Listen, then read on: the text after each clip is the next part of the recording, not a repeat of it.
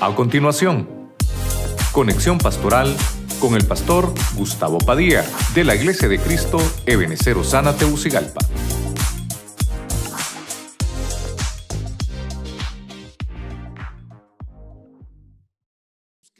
En la Biblia, Jeremías capítulo 29, verso 1. Voy a leer 1 y 2. 1 y 2. Leemos la palabra en el nombre del Padre, del Hijo y del Espíritu Santo. le voy a leer la versión BDN. Dice la Biblia. Estas son las palabras que la carta, de la carta que el profeta Jeremías envió desde Jerusalén al resto de los ancianos de la deportación, a los sacerdotes, a los profetas y a todo el pueblo que Nabucodonosor, oiga esto, había deportado de Jerusalén a Babilonia.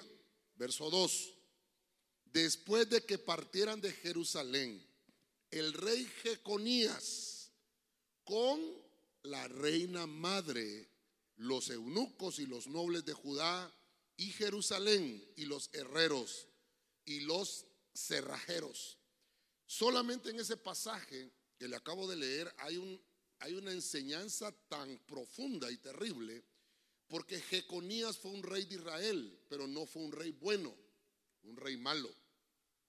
Y lo que llama la atención ahí, que no dice eh, junto con su esposa o junto con, con la reina nada más, ¿verdad? Sino que solo dice Jeconías y la reina madre. Mire cómo lo señala la Biblia. Y no solamente eso, dice que fueron deportados y obviamente fue un reinado catastrófico. Pero no quiero, no quiero empezar, quiero que oremos primero, que dice Dios que nos hable. El tema lleva por nombre Ministración de la Reina Madre. Quiero que le ponga atención, es un tema de ministración de una reina madre. Podemos hablar más adelante de otras cosas que, que creo que van a caer en el tintero. Oramos, Padre Celestial, en el nombre poderoso de Jesucristo. Te damos gracias una vez más por permitirnos estar en tu casa, aprender de tu palabra. Hemos adorado tu nombre, te hemos exaltado. Pero hoy, Señor, rogamos para que nos hables a través de tu palabra, por tu buena y bendita palabra. Que venga, Señor, tu sabiduría, tu conocimiento, que haya una unción magistral esta mañana, Señor, para que podamos exponer tu palabra. Toma el control del ambiente espiritual, de nuestra mente, nuestro corazón para que podamos recibir tu palabra y que podamos aplicar lo que tú nos enseñas. Te damos a ti la gloria en el nombre poderoso de Jesucristo. Amén y amén. Usted le da palmas fuerte al Señor.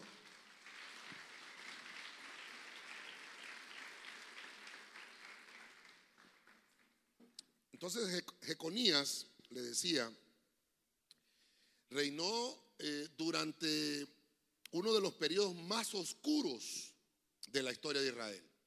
Eh, eh, por eso tomé ese pasaje. Él ascendió al trono luego de la repentina muerte de su padre. Y en medio de una ciudad sitiada por el ejército de Babilonia y todos los aliados, sitiaron a Israel. Tuvo que tomar una difícil decisión de rendirse ante Nabucodonosor. Este, este Nabucodonosor que menciona la Biblia es Nabucodonosor II. Fue deportado él con toda su corte, lo vamos a decir así. Pasó 37 años en prisión, Econías. Mire, por eso le digo que nosotros los pastores o los cristianos siempre tratamos de buscar un mensaje, obviamente, que nos aliente y nos dé fuerza. Claro, eso es importante, pero también estos temas son importantes. Porque si la historia bíblica está escrita, el Señor la dejó escrita fue por alguna razón. Algo tenemos que aprender. A veces queremos recibir solo la bendición y que nos digan una palabra que nos active, pero no queremos dejar de hacer las cosas malas que hemos hecho. Jeconías estuvo preso 37 años pagando sus delitos materiales, bueno, sus delitos, vamos a decirlos, como rey y, como eh, un ente espiritual. Prácticamente fue lo que hizo el Señor. Dice la Biblia que antes de rendirse, pidió, consultó al profeta, al profeta Jeremías. Por eso Jeremías es complicadísimo todo lo que dice ahí en esa profecía. le dijo que la respuesta, la respuesta que recibió, oiga bien, Jeconías pidió y la respuesta que recibió le dio a conocer una maldición que recibía. Ninguno de sus descendientes iba a volver a sentarse en el trono. Aquí me, fue donde nació el tema, porque digo yo, ¿por qué tan fuerte fue esto? Entonces, diga conmigo desde ahorita, no me molesto, pastor. Entramos de lleno al tema. Quiero que me acompañe a Jeremías capítulo 7, verso 18. Palabra de Dios para todos. Vamos a ver una primera, la primera reina, la primera llamada a sí misma reina. Jeremías 7, 18 dice, los hijos recogen la leña, los padres encienden el fuego y las mujeres preparan la masa para hacer tortas y ofrecerlas a la reina del cielo. También dan ofrendas de vino a otros dioses para provocar mi ira. Ok, dicho esto, vamos a entrar acá en la administración de, la, de, esta reina madre. Ah, tal vez no voy a abundar mucho en este punto porque es bien complicado, es bien, es bien delicado y hay muchos tabús, incluso en el cristianismo todavía, mire usted, no, existe la madurez para poder entender cómo surge una reina madre. O sea que no, voy no me voy a meter a eso y si me hace alguna pregunta de eso, me va a perdonar que tal vez no se la responda porque es una respuesta muy complicada. Yo tengo muchos pasajes bíblicos para podérselo responder si usted me lo hace, ¿verdad? No, no es que yo tenga la respuesta, tampoco le vengo a decir aquí, yo soy el que, el que sé todo y usted no sabe nada. No, no. Aquí juntos vamos a aprender esta mañana. Amén, hermanos. La reina del cielo es una entidad femenina que gobierna las tinieblas desde los aires. Por eso a veces nosotros pensamos que el diablo anda aquí en la tierra, ¿verdad? El diablo anda suelto, dicen por ahí. No, si la Biblia dice que el diablo, que el Señor lo reprenda, está en regiones celestes de maldad. Y lo que hace es que tiene secuaces, envía demonios, espíritus inmundos. Y él no manda, él no manda, él es un príncipe de tinieblas. Lo que hay en el, en el reino de las tinieblas es una reina, no hay rey, no hay rey. Y esto, hermano, pasó desde, desde los tiempos antiguos, antes de la creación del universo. Antes de la creación del universo. Ella se hizo llamar a sí mismo reina madre. Ahora, eh, lo, voy a llevar de manera cronológica. Tal vez bíblicamente los versículos usted dirá, no los está tomando desde Génesis. No, porque aún en, Jeremías, en Ezequiel, incluso en otros pasajes, se hace referencia a cosas que sucedieron en, en la antigüedad.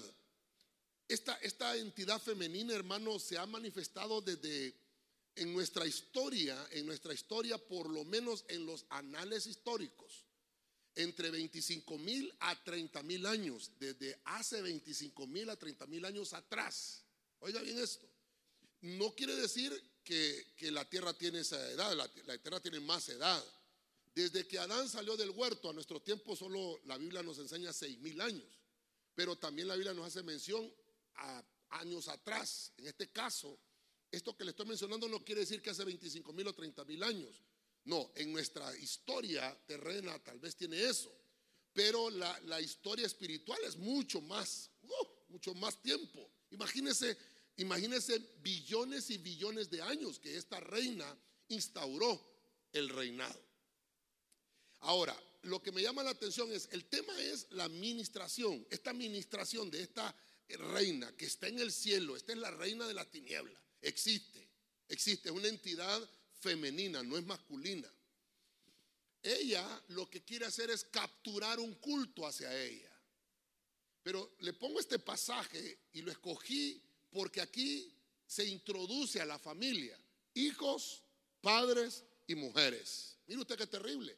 Los hijos recogen la leña, los padres encienden el fuego y las mujeres preparan la masa para hacer las tortas y ofrecerlas, mire, en un culto. Este culto, desde que Israel lo percibió desde que estuvieron esclavos en Egipto, pero los egipcios ya lo practicaban. Imagínese usted, ya voy a tratar de ir entrando un poquito más a esto. Lo que le quiero decir es que el ataque primero, ah, no lo tengo acá desarrollado, el ataque primero de esta entidad de la reina del cielo es una reina madre, es una reina madre. El ataque es contra la familia. Diga conmigo, contra la familia. Esta, esta administración es ministración de idolatría. Por eso, hermano, es delicadísimo. Por eso yo sé lo delicado del tema. Perdónenme, yo sé lo delicado del tema. Y es complicado, hasta el ambiente se pone pesado. Y casi a los pastores no les gusta mencionar este tipo de cosas porque dicen, entonces la gente se me va a ir de la iglesia. Bueno, ¿y para qué nos pusieron de pastores entonces? El pastor es el que tiene que ponerse como atalaya y decirle a la gente, hay lobos allá abajo, hay gente mala allá abajo. Cuidar el rebaño para que el lobo no venga, para que el oso no venga, el león devorador no venga. Y nosotros es una tarea espiritual difícil. Aquí no es, nuestra lucha no es contra hombres humanos o mujeres, no, nuestra lucha es contra carne. No, ¿contra qué es nuestra lucha? Contra principal y potestad en las huestes, en las regiones celestes. Entonces, esta, reina del cielo es la primera que ha surgido con un culto capturando la familia. Padres, mire lo que dice la Biblia, hijos, padres y mujeres.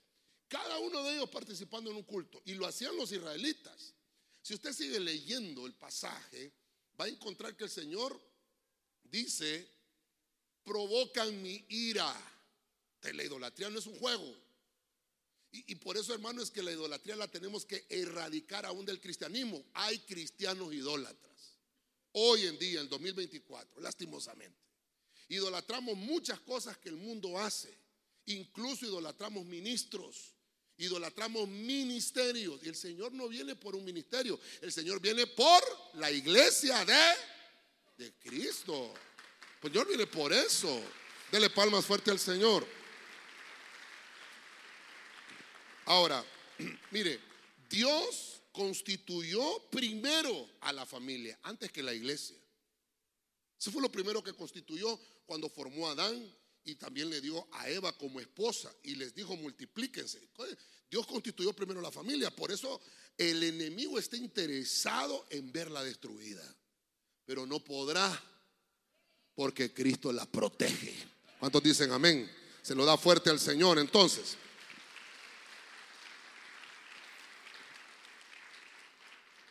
Esa foto que está ahí es, la foto que tiene, bueno, no es una foto, es una, eh, lo dejaron eh, tallado en una roca que tiene aproximadamente 25 mil a 30 mil años. Esa es la foto de la reina madre. Que eh, la primera civilización en nuestra tierra son los sumerios. Entonces ellos dejaron un montón de cosas para nosotros. Y obviamente esta es una de esas, de esas entidades que dejaron ellos. El culto a la reina madre tiene no menos de 25 mil años.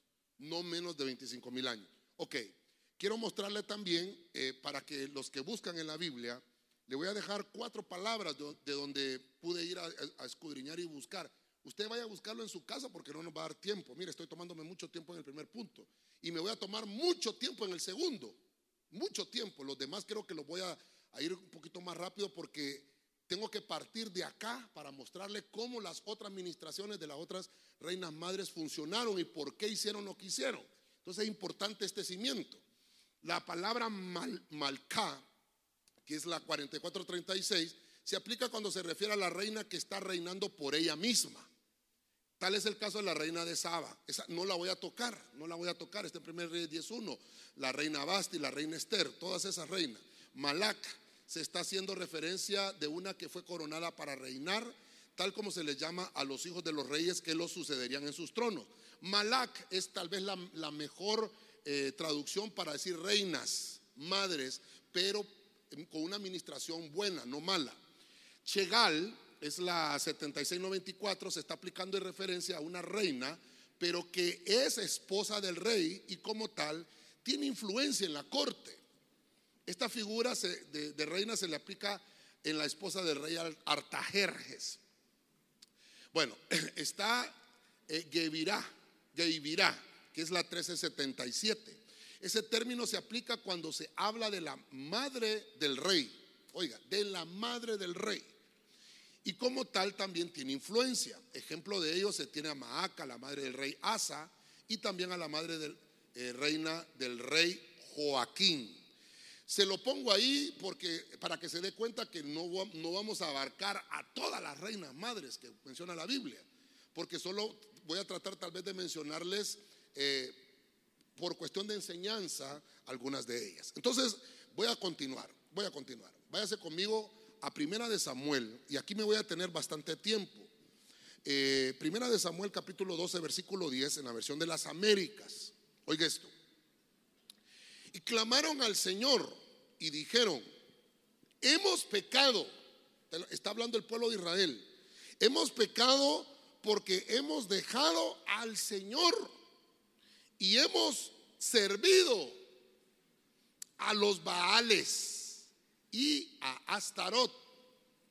Pero ahora, líbranos de la mano de nuestros enemigos y te serviremos.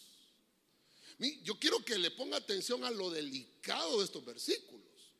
Cómo el pueblo de Israel reconoce que su derrota, que su, su esclavitud, a su libertad está condicionada porque no le han hecho culto al Señor, sino que le han hecho culto a la reina madre. Mire, esto es complicado, hermano. ¿Y sabe por qué lo estoy tocando ahorita? Porque usted ya cerró el arbolito, ¿verdad? Ahorita vamos a meter con su arbolito, ahorita no se me tiene que enojar. Y más que esté en ayuno, ¿verdad? Tampoco. Ahorita sí vamos a, a tronar chicharrones y le voy a quitar de su cabeza un montón de cosas que hemos manejado por años. Mire, aquí se menciona la, la una, una, una, entidad llamada Astarot. Astarot. Si usted lo empieza a buscar, ya le di los, los, los, versículos o por lo menos las letras, que usted las puede ir a buscar al diccionario y le va a dar todos los versículos. No voy a leer Hoy no voy a leer tanta Biblia, ¿verdad? Pero, bueno, creo que sí, pero, pero no tantos versículos para quererlo convencer. Yo no lo quiero convencer, yo, yo le quiero enseñar. Si usted quiere seguir celebrando sus fiestas, hágalo, hermano. A mí no me interesa. A mí me interesa mi vida y mi salvación. Y lo que usted haga es ese asunto suyo con Dios. Mire los israelitas, después de haber servido y de haber hecho lo que hicieron, se dieron cuenta de que en realidad tenían que pedirle perdón al Señor. Y en vez de servir al Señor, servían a este culto. Ok, vamos a desarrollar Astarot. ¿Quién es Astarot? En la Biblia eh, se menciona eh, varios nombres. A esta, a esta reina se le conoce como Pero es conocida como los, en, los, eh, en los anales eh, históricos como la reina Semiramis. La reina Semiramis. Y esta reina era conocida como la reina de la fertilidad. Entonces no solamente de fertilidad para tener hijos, sino que eh, la adoraban para que hubieran buenas cosechas, la adoraban para que tuvieran buenos trabajos, para que nunca les faltara el pan y el alimento. Entonces era un culto, hermano, que empezó a, desarraigarse porque la reina del cielo empezó a incursionar, empezó a incursionar en la tierra. Y cuando este culto se, instauró, los sumerios adoraban a la reina del cielo. Entonces eh, el culto se fue, eh, ¿cómo se llama?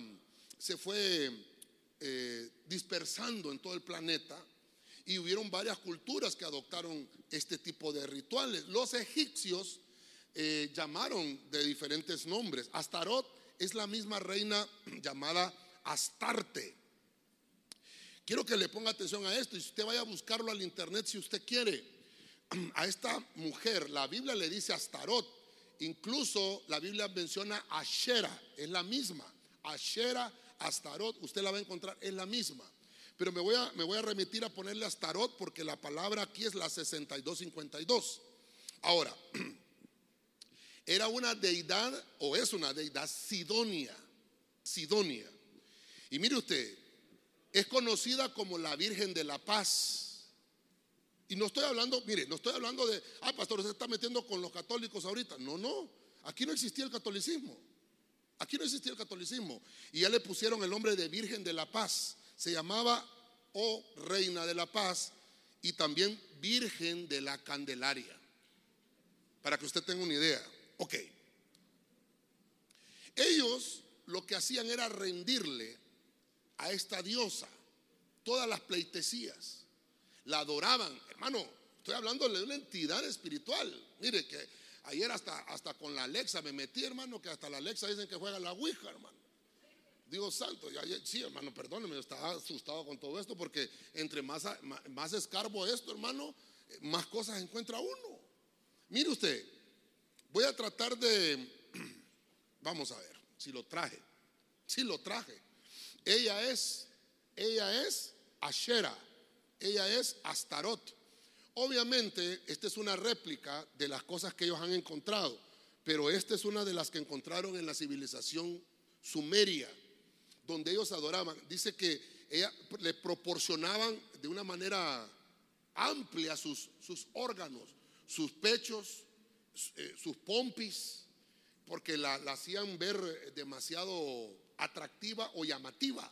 Incluso eh, hay unas eh, estatuas que tienen siete pechos enfrente, porque como era es una diosa de la fertilidad, entonces la, la dibujaban de esa manera. Y no era grande, era más o menos del tamaño de, Ah, creo que ni, ni, de lo alto de un celular, un poquito menos, pequeña, pequeñita. Usted hágase sus conclusiones de qué diosas son las que existen ahora y que son patronas, oiga, patronas del país o de la nación donde están. Y por eso es que esas naciones están sucumbidas en la pobreza. ¿Por qué? Porque la administración de fertilidad lo hace al contrario, en vez de dar fertilidad a la pobreza. Y por eso los israelitas dijeron, Señor, perdónanos Perdónanos. La soberanía, mire, la soberanía del Dios que nosotros tenemos es grande. No sé cuántos dicen amén a eso. Esa soberanía de Dios es tan grande que ningún otro personaje, llámese Dios, llámese Dios, lo que sea, no va a poder eclipsar la grandeza que tiene nuestro Señor por más que lo intente las tinieblas, porque Dios es más poderoso. ¿Cuántos dicen gloria a Dios? Ok. Ok. Quiero que lea conmigo Génesis 18 para entender Astarot. Vamos a irnos a los anales de la historia. En la traducción Nuevo Mundo dice Génesis 18, 18. Y Cus llegó a ser padre de Nimrod. Esta versión dice Nimrod, es Nimrod, ¿verdad? él dio comienzo a lo de hacerse un poderoso en la tierra. Verso 9. Se, exhibió como un poderoso cazador en oposición a Jehová. Por eso hay un dicho, como Nimrod, poderoso cazador en oposición a Jehová. Ok, ¿quién era Astarot? ¿Por qué le saco ese versículo? Me fui hasta el principio para que lo podamos entender. Podemos leer muchos versículos de Astarot, muchos versículos de Astarot, pero eh, tenemos que entender por qué eh, era tan delicado el culto a esta diosa. Porque esta diosa era la madrastra de Nimrod. Cuando la Biblia habla, Nimrod era bisnieto de Noé. O sea que estamos hablando acá que esto pasó después del diluvio. O sea, por lo menos aproximadamente hace 4.400 años. Oiga lo que le estoy diciendo, por lo menos hace 4.400 años sucedió esto, nació Nimrod. Y dice la Biblia que este hombre fue el primer constructor, fue el primer, esto lo vimos en el Congreso de Barpazo el año pasado, se dedicó a hacer un nuevo orden mundial, eh, gobernaba el mundo que existía en ese momento. Él fue el que construyó, después del diluvio, la primer pirámide llamada Torre de Babel. Y dice la Biblia que este hombre era poderoso. Mire lo que dice ahí. Su padre era Cus. Y obviamente no sé qué le pasó a la mamá de Nimrod. No sé, no, no, hay mucha luz de esto ni puedo especular. Lo que sí menciona la historia es que la madrastra de Nimrod era Semiramis. Conocida en la Biblia como Astarot. ¿Por qué le digo así? Porque eh, a veces nosotros oímos hablar de los Nefilim, ¿verdad? Los Nefilim. ¿Quiénes son los nefilín? Están en la Biblia. En Génesis capítulo 6 lo menciona. Pero, eh, eh, ¿cómo se llama? en, la historia se mencionan con otro nombre. No les dicen Nefilim, ¿verdad? Les dicen, les dicen Anunnakis por la cultura sumeria. Los sumerios le dicen Anunnakis a los gigantes y la Biblia le dice Nefilim, pero son lo mismo. El Nefilim con el Anunnaki son iguales. Bueno, Astarot con Semiramis son la misma cosa. Los sumerios le decían Semiramis y la Biblia le dice Astarot o Astarte o Ashera.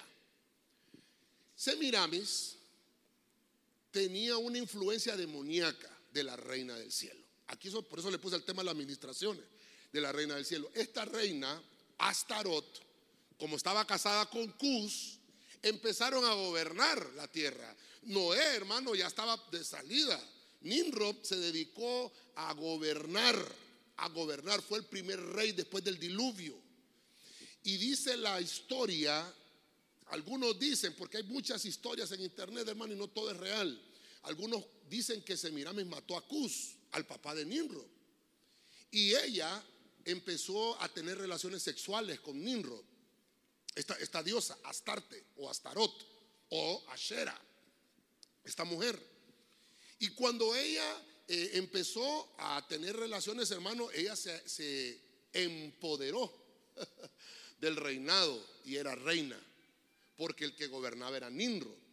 Y entonces ella empezó a, a querer manejar el mundo. Y ella decía que Nimrod era un dios. Y entonces ella era una diosa. Mire usted lo terrible. ¿Por qué le estoy contando esto? Porque aquí es donde empieza la historia nórdica. Eh, también aquí, mire usted, desde Nirro. Por eso es que el personaje de Nirro es, es interesante estudiarlo. Los nórdicos son aquellos que se le llaman los vikingos. ¿Se recuerda qué significa vikingo? ¿Usted sabe lo que significa vikingo? Sanguinario. Eso significa vikingo, aquellos que andan matando solo por, por, tener posesiones. Y estos nórdicos, eh, hermano, fueron a tomar muchas eh, creencias de los sumerios. Y ellos eh, adoran a Odín. Ese que está viendo usted ahí es Odín.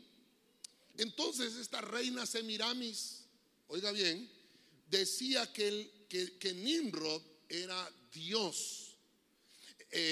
no sé si lo anoté, solo déjeme para no hablar lo que no es vamos a ver. Ah, ok, se le llamaba Odín. Dice que era el dios de las bebidas intoxicantes, tanto como el dios de la muerte. Y, y entonces Semiramis decía, es Odín. Nimrod es Odín. Encarnó Odín. Encarnó el dios de la muerte. Encarnó el dios de las fiestas saturnales. Y dice que se convirtió en el dios de las fiestas saturnales. Se le llamaba también el dios del sol, el dios del sol. Y entonces cogió el nombre de Baal. Aquí es donde empieza lo terrible. Yo cuando miré esto, dijo yo, aquí por eso es que hablan de Baal y empezaron a hacer un dios Baal. Ese dios Baal que empezaron a hacer es Nimrod mismo. Entonces la madrastra vivía con Nimrod. Tenía relaciones sexuales con él. Pero Nimrod muere. Y queda viva Semiramis. O Astarot o Ashera. Y entonces viene ella y empieza a decir, a hacer el culto a Baal, a Nimrod, a Odín, al dios Sol. Miren lo que estoy hablando, hace 4400 años. Ella, replicó el culto a la reina del cielo y se lo apoderó Semiramis, que es Astarte, Astarot, Ashera. Y entonces empezó a, a inculcarlo en todo Babilonia, porque Nimrod construyó Babilonia. Eso lo dice la Biblia, no me voy a meter en ese lío. Y entonces empezó a inculcar ese culto, ese culto, ese culto. Entonces lo pasó a todas las civilizaciones existentes a, los sirios, a los, a los eh, ¿cómo se llama? A los, hindús, a los, todos los que existían. Recuerde que la Torre de Babel, de ahí partieron todas las culturas. ¿De dónde? De Nimrod. Y entonces sucede que, ella ya, ya, estaba perdiendo credibilidad, Semiramis, porque ya Nimrod no estaba. Y entonces vino ella, mire usted, y vivió con uno de los sacerdotes del templo que había construido Nimrod, de la torre de Babel. Vivió con uno de los sacerdotes y quedó embarazada. Y cuando ella quedó embarazada dijo, ha, ha reencarnado Nimrod en mi vientre. Reencarnó. Ese es el culto a Astarot, es el culto a Shera. Se lo estoy contando para que lo entienda y, yo tal vez me pueda dar a entender. No quiero mostrarle todos los versículos bíblicos. Y entonces nace el niño. ¿Y cómo le puso por nombre al niño? Le puso por nombre Tamuz. 4.400 años atrás. El niño se llamaba Tamuz. Y dijo, es Nimrod reencarnado, reencarnado. Por eso la doctrina de la, reencarnación es demoníaca. Ella hizo creer que ella estaba embarazada, así como María, que el Espíritu Santo consiguió. Mire usted cómo copia el diablo. Y nació Tamuz. Y hubo un rey que, hermano, se levantó en contra de Semiramis, porque era, era un gobierno terrible. Tamuz, hay, hay, dos, a partir de ese momento hay dos eh, historias que cuentan. Una de ellas que este rey, mire que no sé si, no, pero no se lo voy a mostrar porque si no, no nos vamos ahorita. Este rey la persiguió y dicen que la mató, mató a Semiramis y mató a Tamuz. Y, entonces, eh, cuando la, mató, le puso una corona, le puso una rama en la mano y le dijo a, le dijo a la gente de Babilonia, ahí está tu diosa Astarot. Y por eso es que aparecen esas, eh, esas, eh, ah, sí, hombre. ¿Cómo hago? Me estoy adelantando, hombre. Aparecen esas, esas, esas, eh, ya se lo voy a mostrar más adelante, lo tenemos. Aparecen esas, eh, ¿cómo se llama? Estatuas de una, de una reina sosteniendo a un niño en brazos. Ok, Tamuz. En otra historia, de lo, esta historia es nórdica. Los, los nórdicos cuentan que Tamuz creció, no, no cuentan que lo mataron, dicen que Tamuz creció y que él, hermano, le hablaba a las plantas, le hablaba a, toda la vegetación, incluso con los animales. Y cuentan que como era hijo de, Semiramis y también eh, eh, era el dios Sol, Tamuz era el dios Sol, el dios nórdico llamado Odín. Y Odín dice la historia, los, y esto lo decían los sumerios también, montaba un caballo de ocho patas. Estoy tratando de resumirle todo lo que leí, hermano. Montaba un caballo de ocho patas. Ese caballo se llamaba Sleipnir, o se llama, así se llama en la historia nórdica. Yo no sé si usted sabe lo que le estoy contando o ya ha oído, solo soporten. Esos son los dibujos, esto que está acá son los dibujos que han encontrado en las, en las civilizaciones sumerias. Ese caballo, Sleipnir, algo así se pronuncia, tenía ocho patas y el que lo montaba era este Dios para recorrer el mundo. En segundos, en segundos. Porque era el Dios de la muerte, era el Dios del sol. O es el Dios del sol porque todavía se le rinde culto. Ese que está ahí es Odín, montado en ese caballo. Entonces Tamuz, que esta reina hizo creer que, Imagínense, yo creo que mató al sacerdote que le embarazó, Samiramis. Creo que lo mató. Porque es una, es una diosa que ella lo que, como era, tenía que mostrar fertilidad, tenía que de un embarazo nacer el Dios. Y entonces al reconocer a Tamuz como Dios, ella también iba a ser diosa. Ella, quería tener el título de diosa. Ok, entonces Tamuz es el mismo Odín. Eh, lo que quiero mostrarles es esto. Mire, mire, que por eso dije que no quería niños acá. Eh, dentro de esa historia nórdica, Odín tiene sus ayudantes. Entre ellos hay uno que se llama Krampus. Krampus. Se lo traje ahorita porque Krampus en el 2015 hicieron una película. Está creo que en Prime, en, Prime, creo que en esa plataforma está. Hicieron una película en el 2015, hicieron una película en el 2016, Krampus 2. Pero ahorita en el 2018 hicieron Krampus, el demonio de la Navidad, ahí se llama. Mire cómo le estoy contando esto para que salgamos de la ignorancia, completa y totalmente. Ya no es de estar jugando a la iglesia. Y lo terrible es que hay pastores que suben estas cosas al púlpito, hermano, que este es lo terrible. Pero como no sabe, O tal vez sabrán, ¿verdad? No sé. Lo interesante es que este Krampus es el que estaba a la par de Odín y es el que andaba con él. Y entonces ahora cuando hicieron la, interpretación allá por el año 1500 después de Cristo, quisieron unir todas las, eh, todas las creencias, eso se llama sincretismo, empezar a unir creencias nórdicas con creencias de, de sumerios, incluso con creencias religiosas, se llama sincretismo, y hacer una sola fiesta. Entonces ahora ya no le pusieron el nombre de Krampus ni pusieron los nombres de Odín, sino que le, empezaron a llamar Santa Claus y sus enanitos. Y los enanitos, y los dibujaron diferente y los hicieron distintos. Yo no le recomiendo que vaya a ver esto, porque esto es lo que tiene son mensajes satánicos. Ah, ese, es el verdadero Krampus. Dice la historia que, ah, es que no le conté la historia de, de Tamuz, ¿verdad? Entonces, cuando Tamuz muere, las dos historias cuentan lo mismo. Cuando muere Semiramis con el niño y el rey lo mató y dijo, esta es su dios Astarot, ellos murieron eh, en un, eh, había un palo, había un palo y ellos cayeron ahí muertos. El palo se pudrió, se secó. Pero fueron a recoger la diosa y a, y a Tamuz, dicen ellos, en una de las historias, y aquel palo donde habían muerto empezó a reverdecer. Entonces dijeron, reencarnó Tamuz ahora en un árbol. La otra historia que cuentan es que Tamuz ya estaba grande y estaba casado. Y esa, historia sí está eh, en los registros de los nórdicos, de los vikingos, donde dicen que Tamuz eh, le hablaba a las plantas, que es lo que le contaba la otra historia, pero un jabalí lo mató en el campo y cayó cerca de un árbol y quedó muerto y el árbol se secó. Entonces cuentan casi lo mismo que pasó con la otra historia. Al final es lo mismo, el árbol se seca, entierran a Tamuz pero el árbol reverdece. Entonces cuando reverdece dicen, reencarnó Tamuz. Y lo empiezan a adornar. Ahora, le voy a contar algo. Diego mío, no me molesto, pastor.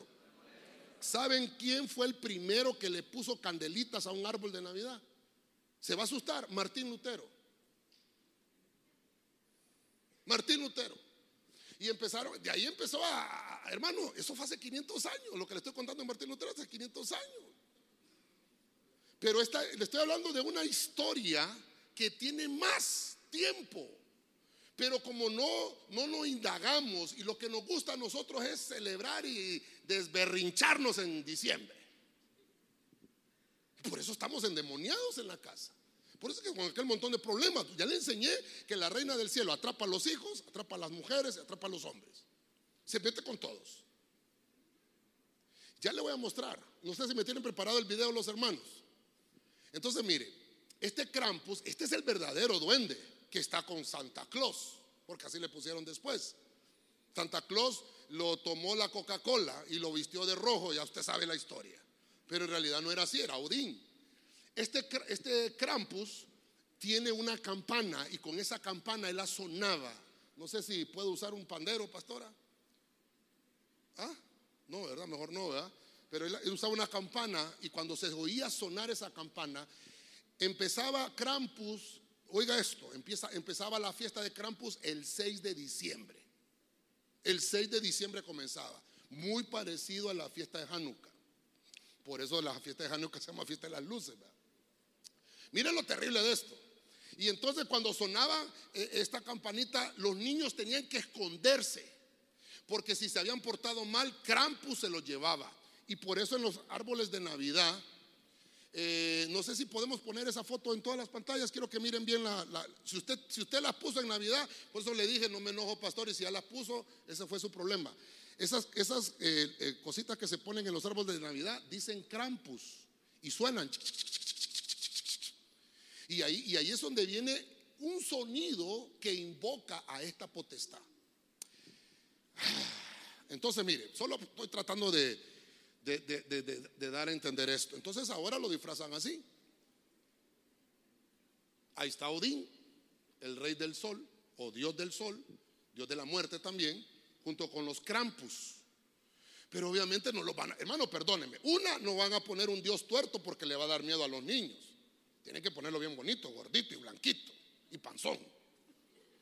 Y obviamente al Krampus no se lo van a poner como se lo estoy mostrando. Krampus es un es un centauro, ¿es verdad? ¿Cómo es que? No sé cuántos han, visto aquella película, aquella película El laberinto del fauno. No sé cuántos la han visto. Es una historia que creo que unos españoles la grabaron. Ese fauno es Krampus. Ese fauno es Krampus. Creo que sale, no sé los que han visto Narnia. ¿Cuántos han visto Narnia? En Narnia sale Santa Claus. Y sale el fauno, que es el amigo de la muchacha, no sé cómo que se llama, la cipotía. Se hace amigo de ella. Porque ellos están enfocados con los niños. Con los niños. Entonces, mire lo terrible de esto. Perdone que me estoy tomando el tiempo con la reina Astarot. Pero mire todo lo que ella trajo. Obviamente no trajo a Santa Claus y a los duendes, ella trajo el culto que era verdadero en aquellos entonces de las tinieblas. Ese Dios que está ahí es Tamuz. Ellos tuvieron que hacerle una imagen y se llama Baal. Tamuz es Baal. Cuando el pueblo de Israel sale de Egipto, están en el desierto. El Señor unge a Aarón como sacerdote y Moisés se va al monte y se tardó 40 días Moisés en el, en el, en el monte. Entonces, y la gente decía, ya, ya Moisés se murió, ya no baja. Haznos dioses, Aarón. Queremos adorar a los que nos sacaron de Egipto. ¿Qué cree que fue lo que hizo Aarón? A Tamuz, un becerro de oro. Mire, hermano, es que esto tiene, por eso le digo, esto es delicado. Yo aquí no quiero quedar bien con usted, yo quiero enseñarle a usted. Yo sé que un montón se me van a molestar, no me interesa. Enójese con Dios. Yo tengo que enseñarle esto. No podemos seguir ministrando a nuestras familias con este tipo. Hermano, perdóneme. De aquí a 6, 7 años, yo creo que el Señor ya no va a tardar tanto, hermano. Ya viene el Señor, hermano. No podemos seguir jugando a la iglesia, al pastor, y pastor, aquí estoy, mire, después de Navidad aquí vengo a arrepentir. No, hermano. Esto es terrible. Y, esto, y falta, y falta. Entonces, adoraron a los Baales. Este, volveme a poner el versículo. Eh, no, retrocedo mejor, ¿verdad? Retrocedo, retrocedo. Vuelvo a retroceder. Dicho todo esto que le acabo de decir. Acá. Vamos a ver. Acá. Acá. Clamaron al Señor y dijeron, hemos pecado, hemos dejado al Señor y hemos servido. Por eso me interesa ese pasaje. A los Baales, Tamuz, a Odín. En nuestro tiempo se diría Santa Claus y Astarot, la reina madre, la reina del cielo, la diosa. Pero ahora, líbranos de la mano de nuestros enemigos. Ellos reconocieron que después de hacerles todos los cultos que les hicieron, mal paga el diablo. Ah, ese día se lo sabe, ¿verdad? Que el Señor lo reprenda. Y dijeron, líbranos y te serviremos. Imagínese haciendo trueque, ¿verdad? Si me libras, te sirvo. No, hombre, si es que hay que servir al Señor. Ayer hablábamos con los hermanos de mayordomía. Nosotros fuimos creados con un propósito, servir. Primero adorar y luego servir al Señor tu Dios y a Él solo. Dale palmas fuerte al Rey de la Gloria. Ok, solo quiero terminar con este punto 2 Mire, yo le dije, por eso no íbamos a dar ni orar por nadie, porque no nos iba a ajustar el tiempo. Entonces, ah, allá por los años 1936, creo que fue, no sé si fue después de la Primera Guerra Mundial, Segunda Guerra Mundial, entre ese tiempo, pero fue en 1936, adoptaron el culto al árbol, al culto a Tamuz. El árbol es Tamuz. Lo empezaron a adornar con oro, lo empezaron a adornar con plata porque era su dios Tamuz, su dios Odín, su dios del sol. Y entonces empezaron a hacer este culto. Las familias, las madres, no sé si se mira bien ahí, poneme la foto, papi, en la pantalla, que se mire bien. Empezaban a rodear el árbol y lo adoraban. Lo adoraban. Pero ellos no, lo adoraban eh, eh, como quien dice, es un arbolito, ahí estaba. No, adoraban porque decían, es el que reencarnó en este árbol. Y le ponían las, las, eh, las de cascabel de, de Krampus. Y hacían su culto. Eso fue en 1936. Mira ahora, ¿cómo lo miramos ahora? Y ahora ya se le puso la estrella, que dicen que es la estrella que le anunció a los, que el Señor reprenda al diablo, hombre. Que es la estrella que le anunció a los, a los, reyes magos para que siguieran donde había nacido el Señor. Abajo esos regalos también los hacían, y ya le voy a leer otro pasaje más adelante, porque dice que Israel lo practicaba y se intercambiaban regalos. Es la misma fiesta de Hanukkah, haciendo copia de una fiesta de los sumerios. Y fíjese que, mire, ahora, estas botas que usted mira acá, vaya averigüe toda la historia porque todo esto que usted mira acá es una conjugación de todas las creencias a lo largo del tiempo. Esto esto lo inventaron los ucranianos, donde metían las bolsas y Kramper, ya sabe quién es Kramper, ¿no? Kramper quiere decir garra. Kramper es idioma ucraniano o ruso pero ucraniano. En aquellos entonces era la Unión Soviética, donde estaban todos los países. Entonces, estos ucranianos, hermano, perdónenme, los ucranianos fueron decretados como personas no creyentes. Hay que orar por ellos, que Dios, que Dios les hable, pero todo lo, que es los comunistas en aquel entonces, la Unión Soviética y todos los países que estaban ahí, Yugoslavia, Ucrania, eh, todos esos países, hermano, eran países ateos y no adoraban a Dios, adoraban a Odín. Vuelvo al punto. Ellos adoraban esto, ponían su árbol y así. Y todas estas creencias, en 1936 se empezó en la, guerra mundial, cuando, cuando la guerra mundial, ah, mira qué terrible. Esta es una campana. Yo no sé cuántos han visto. Hermanos, ¿de dónde viene eso? ¿De dónde viene eso? Aquí una, pareja una vez que quería que los casáramos acá y empezaron que iban a traer una campana y que iban a traer una copa y que iban a quebrar. Y le digo yo, ¿y eso? No, es que eso, aquí no va a ser nada de eso. Vaya, haga eso allá, a donde usted quiera, pero aquí en la iglesia no. No, es que, usted sabe qué es eso. Incluso el brindis. ¿Usted sabe qué, de dónde viene el brindis? El brindis lo hacían los reyes para que el, vino de, un rey le cayera en la copa del otro y el del otro, por si estaba envenenada, que se murieran los dos. No, me perdone, hermano. Usted ya me dijo desde el principio, no me molesto, pastor, ¿sí o no? Hermano, el único que nos va a sacar de la ignorancia es Dios. El que sigue la luz nos va a enseñar la verdad. Conoceréis la verdad y la verdad los hará libres. Amén y amén. No le voy a volver a hablar de esto en todo el año, hermano.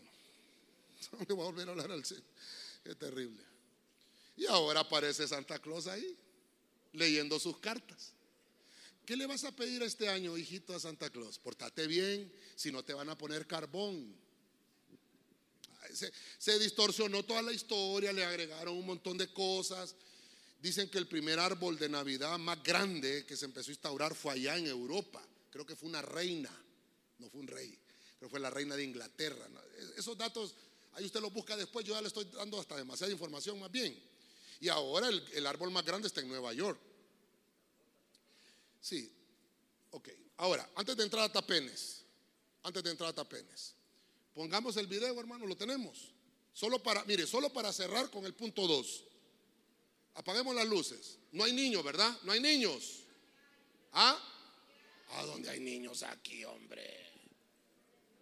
Después van a decir, te voy a llevar donde el pastor. No, hombre, si yo no soy Krampus, hombre. Pongamos el video, hermanos. El video, hermanos, el video. ¿Ustedes han oído esa canción? ¿La han oído? Esa canción eh, la creó un ucraniano. O sea, muchas de las cosas que ustedes tienen en sus casas de Navidad son de Ucrania, no son de Estados Unidos. Tal vez Santa Claus sí, porque lo creó la Coca-Cola, ¿verdad? Pero todas las cosas que están ahí Esa canción la creó Nicola, no sé qué se llama, es ucraniano, o se llamaba allá por los años no sé cuánto. Y él hizo la canción para adorar al dios Tamuz, porque hablaba de, reverdecer de los árboles, que, eh, un montón de cuestiones. Pero a lo largo del tiempo tomaron la, música, es, una canción tétrica de Navidad.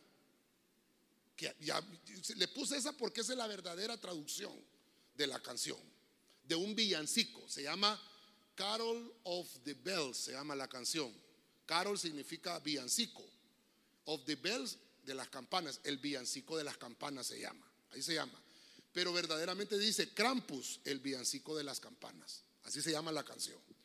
Esa canción se empezó a hacer famosa con las películas que le, acabo de poner ahí, que, que, salieron en el 2015. En el 2015 ya salió con esa letra. Ahora, yo me fui a averiguar y puse en el internet qué películas tienen esa canción, porque si la he oído yo. Incluso se escucha que es una canción oscura. Adivinen en qué película sale. En mi pobre angelito. Vaya pues, no me cree. Vaya busque la película, mi pobre angelito 1, 1. Y vaya busque cuando pasó una hora, una hora en el minuto 13. Ahí empieza la canción. ¿Coincidencia? Mucha coincidencia. Y empieza con esa letra, ¿verdad? Eh, niño a correr y que no sé qué, y sale mi pobre angelito corriendo para la casa porque van a llegar los ladrones. Mire, hermano, yo, usted haga lo que usted quiera con la Navidad, hermano, yo solo estoy enseñándole, ¿verdad? Pero sí debemos de tener a nuestros hijos enseñados, qué ministración. ¿Por qué es tan rebelde su hijo? ¿Qué cosa, qué caprichos le cumple? Bueno, se lo dejo ahí. No sé si, sí, hasta ahí, ¿verdad? Ok, avanzamos. A raíz de todo esto que le acabo de mostrar, mire cómo, cómo comienza una fiesta. Quiero que vaya conmigo, ya solo me quedan seis minutos. Dios santo. Dice Primera de Reyes 11:20, Reina Valera Gómez. Y la hermana de Tapenes le dio a luz un hijo. Fuera Satanás en el nombre de Jesús. Que hasta el aceite me está dando vuelta. Y la hermana de Tapenes le dio a luz a su hijo Genubat, al cual destetó Tapenes dentro de la casa de Faraón. Y estaba Genubat en casa de Faraón entre los hijos de Faraón. Mire, no voy a abundar mucho, pero me llamó la atención otra reina madre, Tapenes, que la Biblia la menciona en Egipto. Esta entidad, bueno, vamos a ver acá porque le dije que me iba a detener bastante. Todo lo que le acabo de mencionar, todas estas reinas madres replicaron ese culto a Odín, replicaban ese culto porque eh, la creencia de los egipcios es cuando se deja de mencionar un dios, el dios muere. Mientras se menciona el dios, el dios sigue vivo. Entonces, esta reina Tapenes le estoy mostrando la secuencia. Ahora estoy en Primera de Reyes. En Primera de Samuel se menciona Astarot. Astarot viene después del, culto de la reina del cielo. Y ahora Tapenes, lo que esta mujer hacía era tentar, era una tentación. Ya no es la misma administración de las otras dos reinas anteriores. Esta se metió en, otra, en otra esfera y lo que hizo es sembrar engaño en medio del reino y tomó a este niño, no era de ella. Fíjese usted lo que dice ahí, la hermana de Tapenes le dio a luz a su hijo. ¿Cómo es eso? ¿Cómo entiende eso usted? ¿Cómo entiende eso? Y ella le daba pecho. ¿Cómo? No sé, pastora, una mujer que no, nunca estuvo embarazada le puede dar pecho. Le va a salir leche a esa mujer. ¿Cómo? Perdóneme, yo, estoy yo no le estoy leyendo un libro de un hombre escrito leyendo el libro de la Biblia, escrita por la mano de Dios. ¿Cómo fue eso? ¿Sobrenatural? Por, hecho por los dioses. dice que lo destetó en la casa de los faraones. Esta reina es una reina egipcia. Dios empezó a disciplinar a Salomón. No estoy hablando mal de Salomón, pero Salomón hizo cosas malas también. Entonces Dios lo castigó. Salomón vivió con la reina de Saba, tuvo hijos. Dice la Biblia que Salomón tuvo mil mujeres y lo llevaron a adorar a Astarot, a Shera. Y lo llevaron a hacer tantas maldades que vino el Señor. Si usted sigue leyendo, si usted sigue leyendo, después de este pasaje dice que eh, Salomón idolatró también y Salomón adoró a Shera. Obviamente el Señor tuvo que haberlo perdonado, tuvo que haber hecho algo ahí, ¿verdad? Porque dice que Salomón no guardó el pacto ni los estatutos. Entonces le dijo a Salomón que iba a arrancar el reino de sus manos y dárselo a su siervo. El Señor le levantó varios adversarios a Salomón. Y uno de ellos era Hadán, quien era linaje de Edom. Hadad sale huyendo a Egipto y, y el faraón le dio por mujer a su hermana, perdón, a la cuñada, a la esposa de, de Tapene, se la dio a Hadán. Y entonces ahí, y ese, ese hijo fue otro enemigo fuerte de Salomón. Le hizo la vida imposible. Entonces quiere decir que la administración de, esta, de estas reinas, madres, por inspiración de tinieblas, era para destruir a los ungidos a los, y hacerlos perder del camino y hacerlos perder del verdadero culto que le debemos hacer. Salomón había hecho un templo hermoso al Señor. Amén. Y no adoraba en ese templo. ¿Ha oído predicar un pastor algo así usted? No. Ah, se fue a adorar a Shera. Después de haber hecho el templo al Señor, aquella oración, si mi pueblo se humillare sobre el cual mi nombre es invocado y oraren y buscaren mi rostro, entonces yo iré desde los cielos, perdonaré sus pecados y sanaré su tierra, dice el Señor. Pero ¿cómo puede ser de que después de estar haciendo tan hermosa obra, me vaya a servir a estos dioses? Que Dios me haya usado en el ministerio y ahora esté sirviendo al mismo demonio. ¿Cómo puede ser eso? Por eso, hermano, mire, si yo quiero dejarle algo hoy es, hermano, valore su servicio al Señor. Lo que nosotros hacemos aquí, hermano, no es, no, no, no es algo, no es una baratela. Las tinieblas saben lo que usted está haciendo y por eso quieren, hermano, desviar nuestra atención para que nosotros adoremos lo que no es. Este es Genubat en la historia egipcia. Era una nodriza y esta es Tapenes. ¿Por qué, ¿Por qué, se lo traigo? Porque la gente dice, no, es que en la Biblia, la Biblia lo dice, pero eso no existió. Hay esas cosas que encontraron, solo las acaban de encontrar. Entonces sí existía. O si, hermano, la Biblia es la palabra del Señor. Mire, las tinieblas lo que quieren sembrar es engaño. Engaño. Y con ese engaño enredarnos. La siembra del engaño que está engendrada por las tinieblas solo puede ser erradicada con la preciosa sangre de Jesucristo. Dele palmas fuerte al Rey de la Gloria.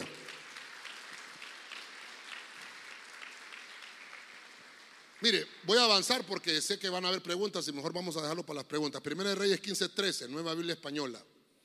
Incluso a su abuela Maaca, o Maaca, dicen otras versiones, le quitó el título de reina madre por haber hecho una imagen de Astarte. Ah, ¿quién lo hacía? ¿Quién replicó el culto? Maaca. La imagen. Asa destrozó la imagen y la quemó en el torrente de Cedrón. A mí, a mí a, veces me dicen, y por eso utilizo este pasaje, cuando me dicen, pastor, mire que, ¿qué hago con esto? Lo quiebro, ¿qué hago? Métale fuego. Usted tiene eh, cosas egipcias en su casa, métale fuego, hermano. No es que viera que esto me lo regaló un familiar que fue allá. Es un demonio, hermano. Eso es un anatema. Eso es un receptor. Ah, es que fíjese que fulano y tal fue a las ruinas de Copán y me trajo este maya. Quémelo, hermano. No, ¿dónde estamos jugando ya el cristianismo, hermano? Por eso después venimos con aquel montón de problemas. ¿Qué será que mi esposo me es infiel? ¿Qué será que mi mujer me pone los cuernos? Pastor, ¿qué será que mis hijos son rebeldes? ¿Qué cosas tiene en su casa? ¿A qué dioses atrae usted en su casa? Eso es, eso es lo que debemos de preguntarnos. El pastor puede desgastarse orando en su casa, sacando los demonios, pero usted lo vuelve a meter. Entonces nada estamos haciendo. Me voy de iglesia porque ahí nunca me ayudaron. Es que usted nunca dejó los demonios. Nunca los soltó. Abrazó la idolatría. Y por eso vamos a encontrar, hermano, no sé, el hermano José Luis me mandó un video, hermano José Luis, terrible, en una iglesia, hermano. Ministrando, ministrando no, no lo que estoy hablando yo ahorita, sino que con las bondades de la Navidad.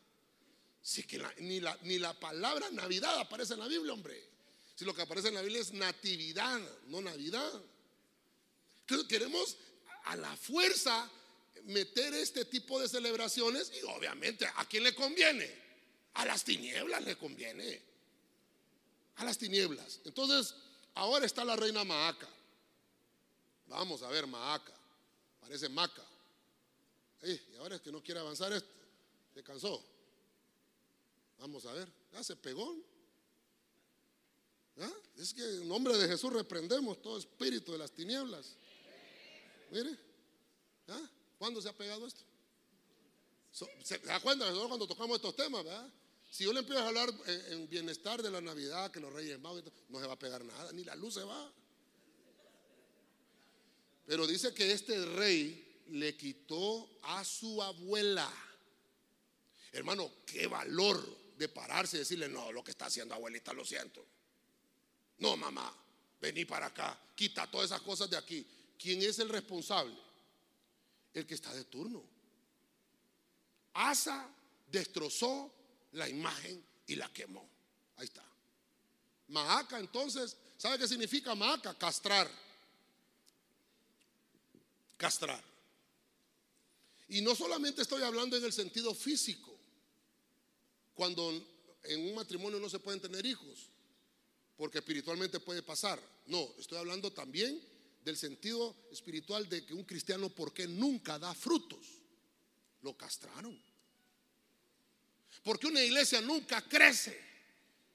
La castraron, no se pueden reproducir. ¿Me estoy dando a entender, hermano? Por un culto pagano.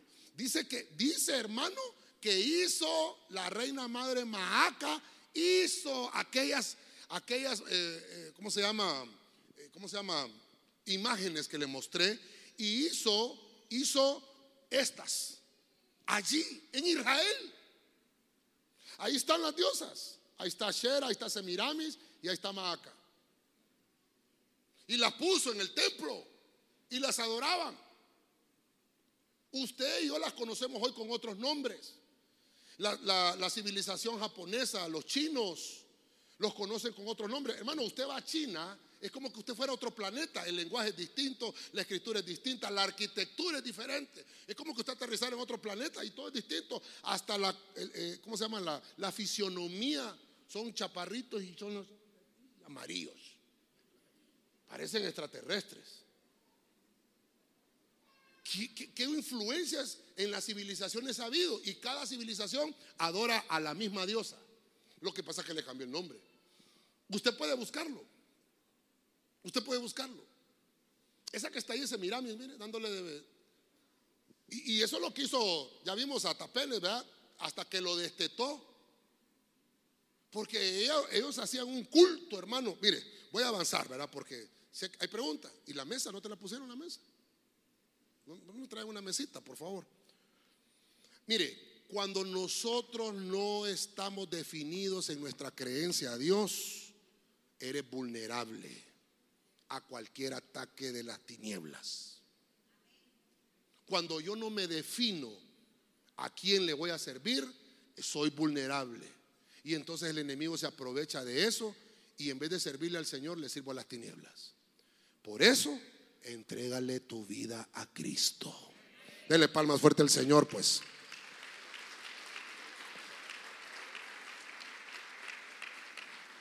Asa era el hijo de Maaca, pero empezó a hacer lo bueno, a derribar todas estas cosas. ¿No será que usted tiene que ser ese rey Asa que tiene que ir a destruir, a derribar todas esas idolatrías que tenemos en nuestra familia? ¿Cuántos quieren familias libres acá?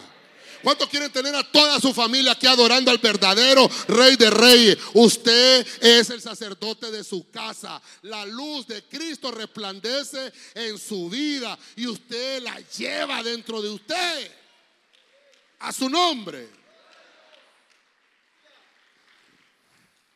Terrible, esto es terrible, hermano. Mire, voy a avanzar rápido. Yo creo que el tiempo ya se me fue. Iba a predicar solo. Mire qué vamos a tocar ahorita, Jezabel.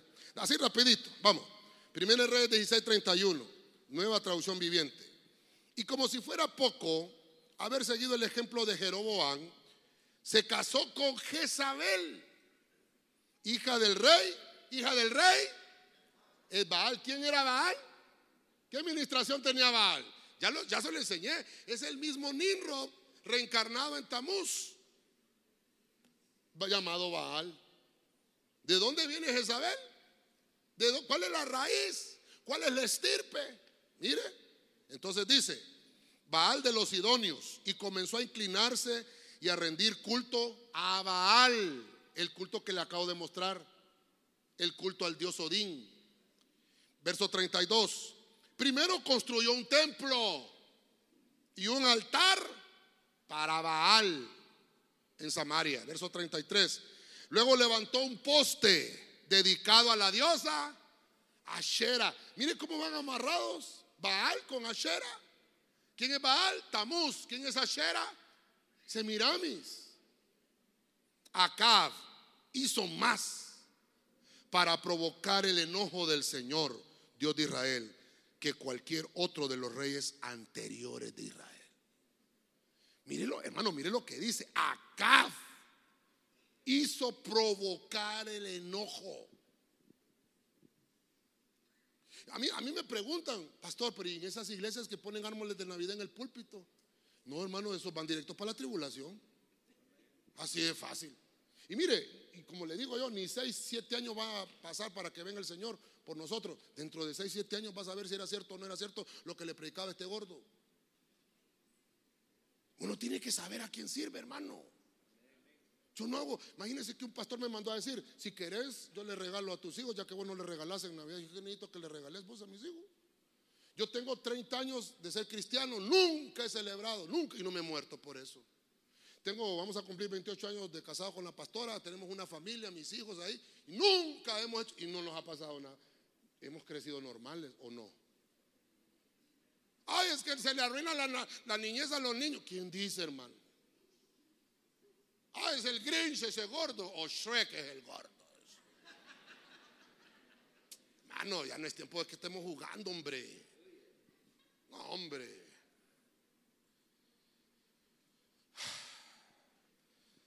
Esta reina, Jezabel, usted ha oído hablar de Jezabel, yo no, solo estoy tratando ya de ir aterrizando y saliendo del tema. Porque todas estas reinas que le estoy mostrando volvieron a ser y replicaron. Ahora estoy en Primera de Reyes 16, 31. Mire, aquí en Primera de Reyes 15, un capítulo después, y se cuenta la siguiente historia. Jezabel ministra frustración. Si es una pseudo profeta, quiere decir una falsa ministra. Y gobernaba al marido. Pues. El rey era, era su marido acá y la que gobernaba era él. Una vez acaba hasta llorando estaba. ¿Y qué lloras? ¿Por qué lloras? Es que no me quiere vender la viña, Nabot. ¿Cómo? Ya te voy a resolver eso. Le dijo Jezabel. ¿Y quién es el que va a los pantalones? Jezabel. Mire, vamos a tener escuadrón de varones, ¿verdad? Ya quedamos, ¿verdad? Díganme los varones. Eh, tiene que ponerse como cabeza de la casa, hombre. Levantarse. Y levántese a orar también. Tres de la mañana está abierto el portal del cielo. Amén. Usted no de estar jugando. Es de levantarse. Y, y hermano, Cristo viene pronto. Lo que nosotros hagamos en esta tierra va a determinar dónde vamos a pasar la eternidad. Yo no la quiero pasar en otro lugar que no sea la presencia del Señor. Y yo no quiero que usted tampoco vaya a otro lugar. Mejor un rato colorado que mil descoloridos. Lo que ministra es frustración. ¿Conoce cristianos frustrados? Yo conozco un montón. frustrados. Ah, está mal escrito, hay que, corregirlo. Frustrados. No, es que ahí es frustración. No, frustración, Eva. Está bien, es cierto. Frustración. ¿Conoce usted persona frustrada? ¿Qué es una persona frustrada? Es uno que quiere llegar a ser y nunca es. Nunca alcanza lo que él quiere alcanzar. Es que no se trata de eso. ¿Para qué te llamó el Señor? Hay gente que se cree que tiene un llamado y no lo tiene. Estábamos una vez, eh, hace como unos, estábamos en otra iglesia antes de Ebenecer nosotros con la pastora, nadie se acuerda la pastora. Estábamos en una reunión de liderazgo y, entonces eh, eh, una hermana pidió la palabra, una hermana ahí. ¿Y qué pasó, hermano? No, es que yo, yo me siento mal en esta iglesia porque aquí no me quieren dar una oportunidad, yo quiero servir y que no sé. ¿Y qué pasó, hermana? No, es que no me quieren. ¿Y qué es lo que, en qué área? Yo quiero servir en alabanza. Pero los hermanos no, no. Ajá. ¿Usted canta? Sí, yo canto. Póngase de pie, cante. No, hermana, busque servicio mejor en otro lugar. No, no. Ahí está la pastora que se acuerda quién es. Hermano, no podía cantar y quería estar en un micrófono. Eso se llama frustración. Que hay gente que le dice a uno, me sos bueno para hacer. Y lo entruchan a uno, pero por entruchado. El ministerio no es que, pastor, ore, por mí para que yo sea pastor. No. Pastor, eh, voy a buscar un profeta para que venga el profeta y me, eh, me unja como, como pastor. Pero eres pastor, no, para que yo quiero, es que yo quiero. No, es que no es así. El ministerio lo tiene usted ya adentro. Solamente lo que hace Dios es usar hombres de Dios y reconocer ese llamado. Pero aquí hay 14 mil pastores que, que patas los puso, no sé. Y cuando la gente se molesta con un pastor, van a buscar a otro de esos 14 mil que les chine el pecado, que les permite tener el arbolito, que les, hasta se Santa Claus, ¿viste el pastor? Y no sabe que está vestido de Odín. En la casa del Señor. Y los servidores les ponen un gorrito de, de cramper. Se da cuenta ahora. Cuando uno ya sabe la verdad. Hermano, ¿cómo puede ser? Y eso que no le hablé de la corona que ponen en las puertas y un montón de cosas, hombre. hasta el servidor con la campanita en la entrada, pasa adelante, Dios me lo bendiga, con la campanita de Cramper. De un demonio. Sí, Jezabel eso es lo que hace. Ah, ¿quieres ser profeta? Ahorita te unjo. Mire, hay un pasaje. Hay un pasaje. Primera red de 9.2. Mire, ah, no, esta es que es terrible. Es que ahora como la inteligencia artificial hace todo, usted le dice, mira, según la Biblia, ¿cómo era Jezabel? Dice que así era. No era blanca, era trigueña. Morena. pero malvada. Mire, tanto es así, hermano, que el Apocalipsis le dice a un pastor de una iglesia, ayúdenme los discipuladores, ¿qué iglesia le dice? Permite que esa mujer Jezabel les enseñe a mis siervos. ¿Qué pasó? ¿Ah? Le dice al pastor de la iglesia, ¿por qué le permites a esa mujer? ¿Cómo, cómo Jezabel del Antiguo Testamento la vienen a mencionar en el Nuevo? ¿Estaba viva o qué? ¿De qué está hablando? De la administración. Una mujer, no es que no puede enseñar, ya le he enseñado yo. Una mujer puede ser pastora.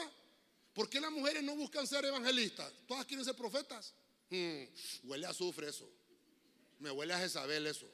No, no estoy diciendo que no sea profeta, sí puede ser, pero ¿por qué solo profetas? ¿Por qué no evangelistas? Yo no conozco mujeres evangelistas, maestras, sí conozco pastoras, pero todas se inclinan por lo profético. Mm, ahí hay que ponerle ojo. Y más si el pastor es blandito, cualquiera unge de. Ah, es que la hermana profetiza, sí, pero no todo el que profetiza es profeta, pero todo profeta Ah, debe de profetizar. Y, nos prestamos a eso. Si la frustración espiritual no es ministrada, puede destruir a la persona. Solo Dios es un escudo contra la frustración. Otro día vamos a hablar de Jezabel, ¿va? Solo quiero mencionar este pasaje. Es que este es terrible. Imagínense cuánto tiempo he perdido ya aquí. Bueno, no perdido, lo estamos invirtiendo. ¿va? Primero Reyes 19.2. Así que Jezabel mandó un mensajero a Elías diciendo, te aseguro que mañana a esta hora te mataré, tal como mataste a estos profetas. Si no tengo éxito, que me castiguen los dioses. ¿A qué profetas había destruido Elías? A los de Tamuz, a los de Baal. ¿Se da cuenta ahora cuando uno conoce en realidad la historia bíblica? Ahí la otra molesta y enojada. Mire, hubo una persona que me dijo a mí que un pastor estaba predicando de Jezabel, un culto, y se enfermó. Y entonces se le apareció el demonio a la pastora y le dijo, si tu marido sigue hablando de Jezabel, lo mato. ¿Y sabe qué es lo terrible? Que no volvieron a predicar de Jezabel en la iglesia para que no mataran al pastor. Le estoy contando verdad y estoy en la casa del Señor, hermano. ¿Cómo? Si aquí el que manda es el Señor, no Jezabel. Y aquí se va a predicar lo que Dios dice que se va a predicar. Conoceréis la verdad y la verdad te hará libre. Dele palma fuerte al Rey de la Gloria. Bueno. Bueno, llevamos. Ay, hermano. Mira, le vamos. Hay, hay tantas cosas que hay que hablar aquí, hombre. Vamos, vamos rapidito, solo para salir, porque ya lo tengo ahí y quiero que lo lleve y usted lo estudie en su casa. Segunda de Reyes 11.1. Oiga esto. Nueva Biblia Latinohispana. Cuando Atalía, madre de Ocosías, vio que su hijo había muerto, se levantó y exterminó a toda la descendencia real. Oiga eso. Verso 2. Pero Josaba, hija del rey Joram, hermana de Ocosías, tomó a Joás, hijo de Ocosías, y lo sacó a escondidas de entre los hijos del rey a quienes estaban dando muerte. Y lo puso a él y a su nodriza en la alcoba, así lo escondieron de Atalía y no le dieron muerte. Mire, esto es delicado, qué lástima que el tiempo ya se me acabó, hombre. Atalía, una reina madre, matando a todos los a todos los hermano, a sus nietos, a su familia, para quedarse ella reinando. No le estoy leyendo un libro, le estoy leyendo la Biblia, la palabra de Dios. Y esta mujer agarró a su hijo y lo escondió. Eso es lo que tenemos que hacer nosotros. Guardar a nuestros hijos. Es lo que estoy haciendo yo con usted hoy. Escondiéndolo usted en este refugio llamado iglesia para que sea el Señor el que nos cubra, porque no hay poder que se levante contra Dios. Dios es más fuerte y poderoso que cualquier otra artimaña de las tinieblas. ¿Cuántos dicen gloria a Dios? Atalía, matriarcado. Rechazamos el matriarcado. ¿Sabe qué quiere decir Atalía? Estrechez. Incluso unas versiones la traducen como Dios es el que la estrechó. O sea, no va a crecer nunca. No va a crecer. Va a quedarse seca. Y entonces anda buscando matar a los ungidos, a los que verdaderamente son reyes. Diga conmigo, no me molesto, pastor. ¿Ha escuchado gente usted que desacredita a los pastores? No, dígame o no, amén. Claro que sí, hombre, si pasa viendo por internet, hasta comparte. ¿Sabe qué es eso? Ese espíritu, mire. El espíritu de Atalía, destruyendo y matando. Mire, mire, en la Biblia hay personajes que mataron niños. Faraón, cuando Moisés nació, ¿se acuerda? Herodes, cuando Cristo, cuando se dio cuenta que Cristo era el rey. Y no le mostré el de Jezabel, Jezabel también. Pero Atalía fue tan terrible que hasta su propia familia la mató. A su propia familia. Hermano, dentro de la... Imagínense yo como pastor que dentro de mi familia se levante uno de mi propia sangre y empiece a desacreditarme. De mi familia. Que Dios no permita eso. Pero eso lo hace una potestad llamada Atalía, conocida como Talía también. Y sabe cómo es el símbolo, ¿verdad? Es una cruz. Así como la cruz de Tamuz, y también no le dije eso, ¿verdad? Esos, esos del dios de Tamuz se colgaban una cruz acá. Ahí viene un, mejor no me voy a meter con la cruz tampoco, hombre, ahí es un gran lío meterse con eso. Pero eso es terrible. Eh, hay unas películas en internet de Atalía, y esa es la, portada de la película. Qué bonita señora, ¿verdad? Cabal, hermano. Hasta la inteligencia artificial la dibujó tal cual, ¿verdad? Así de amargada. ¿Conoce señoras así usted? Hermano, si el cristiano, el cristiano es alegre o no. Voltea a ver al hermano en la par. Voltea a ver. Hombre, hermano. Mirad cuán bueno y cuán delicioso es habitar los hermanos juntos en armonía. Dígale al que tiene a la par, el Señor no quiere que estés estrecho. Él quiere que extiendas tus estacas y que ensanches tu tienda, porque Él ha prometido darte crecimiento. ¿Cuántos dicen gloria a Dios? A su nombre. Termino, solo me ayudan con un pianito, solo para terminar. Esther 1.11. Estoy, estoy yendo cronológicamente. Me faltó mencionar otra, usted ya sabe. Dice Esther 1.11, libro Pueblo de Dios que trajeran a su presencia a la reina Basti, luciendo la diadema real, para mostrar su belleza a la gente y a los príncipes, porque ella era muy hermosa. Verso 12.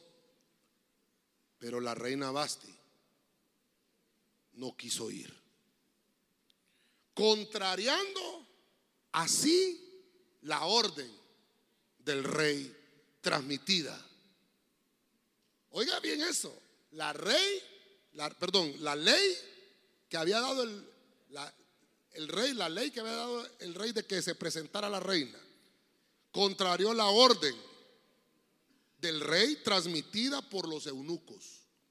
Entonces el rey sintió una gran indignación y tuvo un arrebato de ira. Ok, esa es, una historia real. Usted sabe, ¿quién fue, ¿quién fue la que sustituyó a Basti? Esther es símbolo de la iglesia.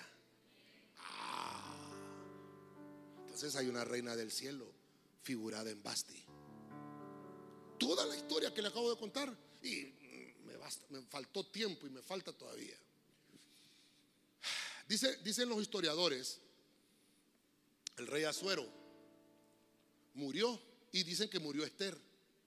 Pero dicen que Basti, como había tenido hijos con el rey, por medio de ese hijo que había quedado vivo, Basti volvió a ser reina. Ah, hermano, estas potestades son terribles. ¿Qué significa Basti? Insujeción. Gente, hermano, que está en la iglesia, están en la iglesia, pero nunca se sujetan. El pastor dice, vénganse de verde, no, se venden de rojo. Vénganse de rojo, no, me voy a ir de azul. Vénganse de blanco, de negro me voy a ir. Ese, hermano tiene una, administración diferente. A saber en qué, en qué pasa pensando. ¿No será que quiere hacer su propia fiesta? Dijo Basti, el rey me manda a llamar. No, no, no, yo voy a hacer mi banquete aquí también. Y dice que ella hizo su propia fiesta, su propio culto. Ah, no me interesa a mí lo que están haciendo en la iglesia. Yo voy a hacer lo que yo voy a hacer hoy. Diga conmigo, no me molesto, pastor. Por eso a mí que un líder me venga a decir, no, pastor, no me voy a dar a la Santa Cena, tengo que partir un pastel. Pasti. Hay culto en la iglesia. Ese día es sagrado, hermano. Máximo se está sirviendo en la iglesia. Hay ayuno congregacional. Dice la Biblia, sonar trompeta y convocar.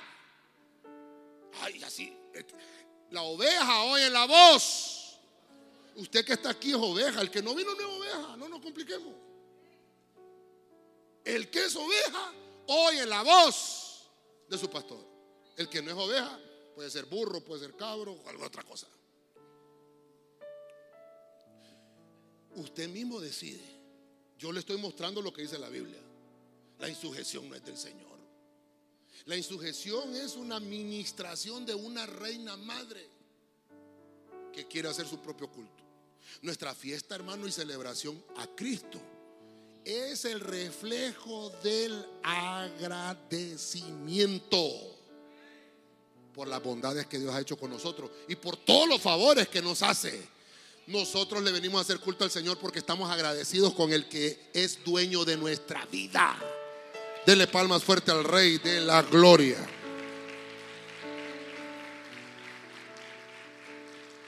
Dicen que esa es Basti. ¿Así? Dicen que Basti era bandida. Le dijo el rey a Basti, basta, basta.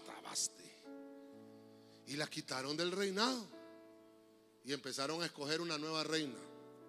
Y dice que Esther, en aquel concurso, imagínese usted, dice que fue la más hermosa. Sustituyó a Basti. Sujeta a Basti. Sujeta, nombre insujeta. Ahora, vaya a ver usted cómo Esther, dice, ¿se acuerda usted del año de la misericordia? ¿Se acuerda cuando se la proclama? Que dice que Esther fue donde el rey le dijo, si el rey, si le agrado al rey, que extienda su báculo. Y entonces el rey le extendió su báculo. ¿Qué es lo que quiere mi reina? Basti, no, hermano. Díganle a ese rey que debe molestar, hombre. Por eso es que esto es complicado. El mundo espiritual es complicado. Yo ahora ya no me complico, hermano. Yo cuando miro las actitudes en los hermanos, digo, todavía no han nacido. No, yo creo que ni han aceptado a Cristo estos hombres.